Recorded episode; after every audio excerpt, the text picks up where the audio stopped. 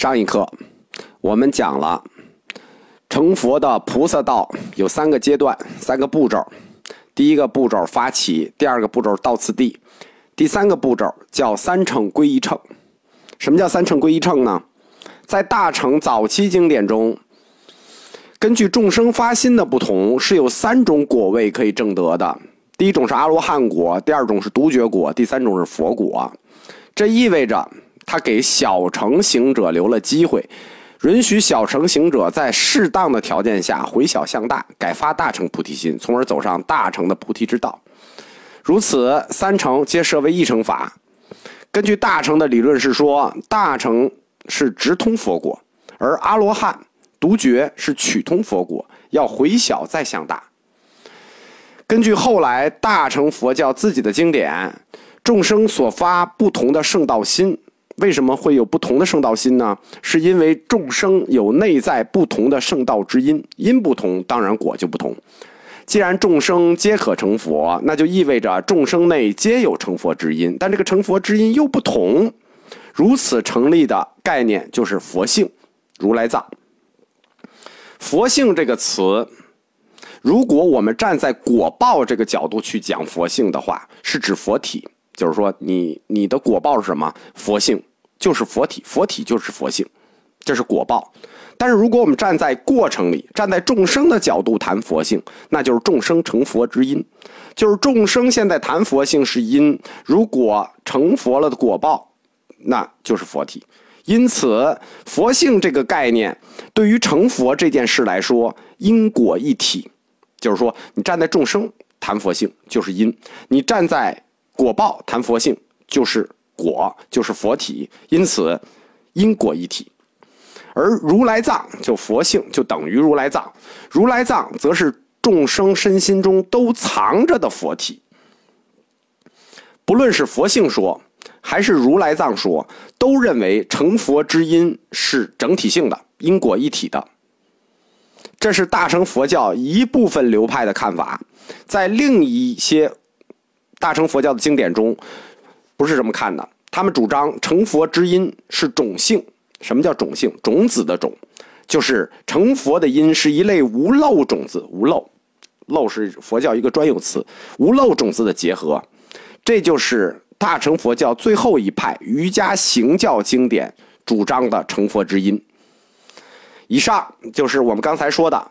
大乘道行的三步，通过三步发起道次第，三乘归一乘，通过道行直达大乘的果报，是什么呢？大乘果地。大乘的果地很简单，佛地。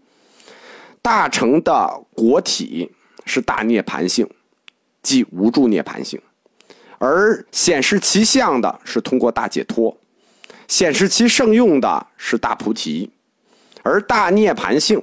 则是通过常乐我净觉五相显示的，这就是大乘国体的逻辑体系，听懂了吗？我可以再讲一次，大乘国体是大涅盘性，即无住涅盘性，它是由大解脱显示其相，由大菩提发起圣用，而大涅盘性是通过五相显示的常乐我净觉，这样大乘的理论，大乘的道行。大乘的果报就完整形成了大乘的理论框架概貌。但是我们要问一个问题：大乘佛教是为什么兴起的？我们说过，在部派的后期，大乘运动兴起了。但是它为什么兴起？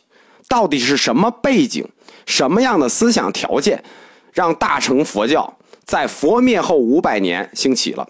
如果按佛陀的法运说，五百年正法，五百年相法，那大乘佛教这一阶段属于相法。那这个相法是怎么兴起的？当然了，现在我们不说，现在把正法推到一千年，所以大乘佛教也归在正法里了。就是说，它兴起的条件是什么？其实，大乘佛教的兴起，它并非偶然，它是有其发生的必然条件的。就是说，它有发生的外在，我们说必然呢，要有外因，要有内因，对吧？要有关键之因。那首先，什么是它的外因？我们看当时印度的历史情况。孔雀王朝灭亡以后，印度就处于乱世了，对吧？整个马上就接着三四个这个小朝代，从逊伽王朝开始，不同种族、不同的宗教。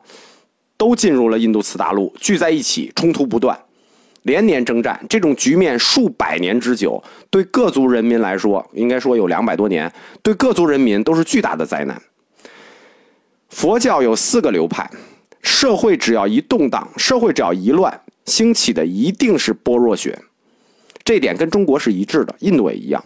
因此，当这个社会动荡的时候，提倡众生同体、众生同体大悲、普度众生这种佛教观念，就是大乘佛教的出现，可以说适时其时，立刻受到欢迎。而当时印度的不光是国家分裂。土地分裂，它的宗教也分裂，尤其是佛教，它分裂极其严重，部派众多，大部派二十余派，小众派无数。用我们中国的话讲，天下事，《三国演义》上来就说：合久必分，分久必合。大乘佛教它的思想源头最初兴起在南印度安达罗地区，然后又在西北印度繁荣。因此，我们说这两个中心之所以能兴起大乘运动。是跟这两个中心特殊的历史背景分不开的。我们首先看大乘运动最初兴起的南部地区。南部地区是什么人？当雅利安人通过新都库什山进入印度以后，就把印度的原住民奥族人与达罗毗荼人都轰到南边去了，就轰入东印和南印。我们说泰米尔三邦那边一直是本土人。这些土著民族对于这种反对对立。反对差别，提倡众生平等、众生皆能成佛的大乘思想，可以说是具有很大吸引力的。因为这些土著居民是处在种族制度的压迫里、歧视里，对吧？大乘佛教一宣扬众生平等，都能成佛，所以这种理论在这里兴起是具有理论合理性的。同时，在部派佛教时期，整个部派从佛教理论上讲。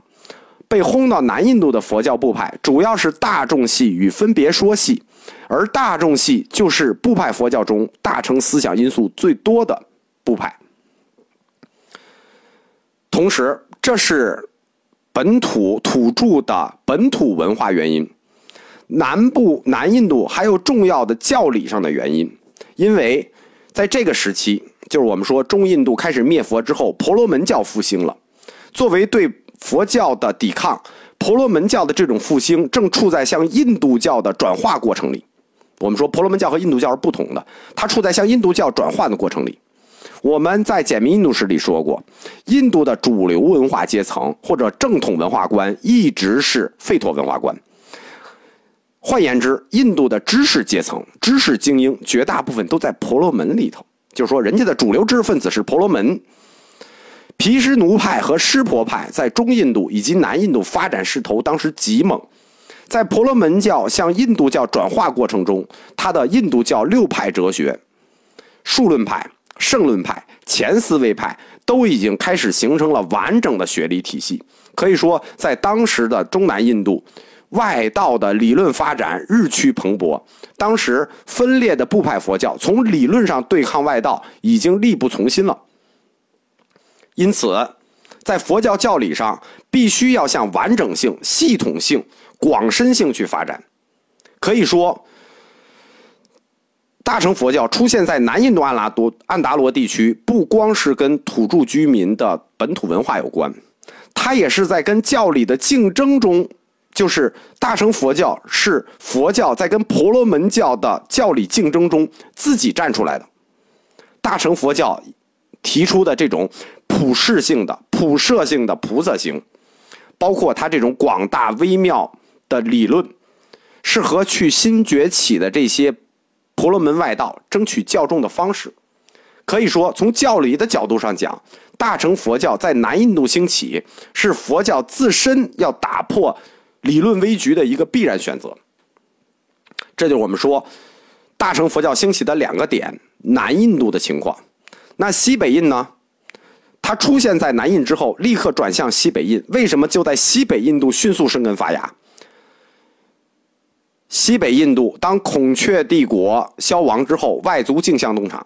我们简明印度史里讲过，至少四个外族曾经在这里建立政权，然后呢轮流坐庄，直到贵霜王朝才有稳定的局面。因此，在长达两百年的时间里，西北印度人民身处战乱，颠沛流不光是颠沛流离啊，随时要死。所以说，大乘佛教提出的佛陀这种慈悲救世、普度众生、拔救众生于危难的思想，无疑是这些身处战乱中人民灵魂深处的福音。同时，西北印度人种极为复杂，中亚多个人种进来，包括燕人、达人、塞人、月支人。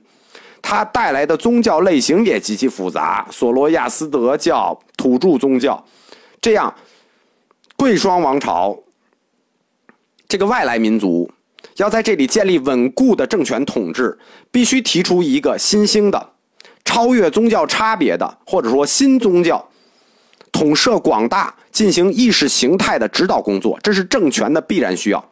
因此，大乘佛教兴起。从南印度传到西北印，立刻就在这里繁荣，有其社会现实需求，就是老百姓的内心呼吁；有其政治需求，就是政权需要一个超越型的宗教做意识形态的指导。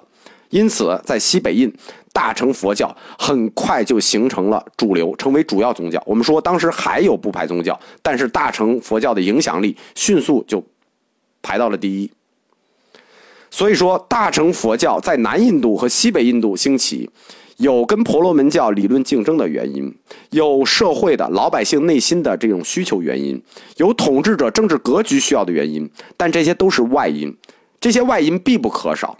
但是外因还要通过内因来起作用。那么，大乘佛教的兴起是哪种内因呢？是一种隐秘的内因。这种隐秘的内因在几百年内一直在潜移默化的发生着。当然，它跟社会原因是相互关联的。这是什么？就是对佛陀的追忆，对佛陀的崇拜正与日俱增。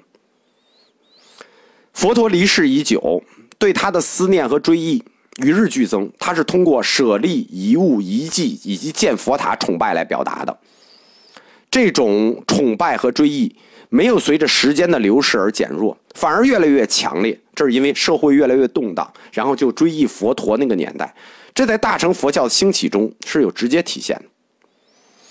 在这一个阶段里头，佛教文学，就我们说佛教四框架的最后一个佛教文学这种形式，激发了老百姓对佛陀功德的崇敬与追忆，因为。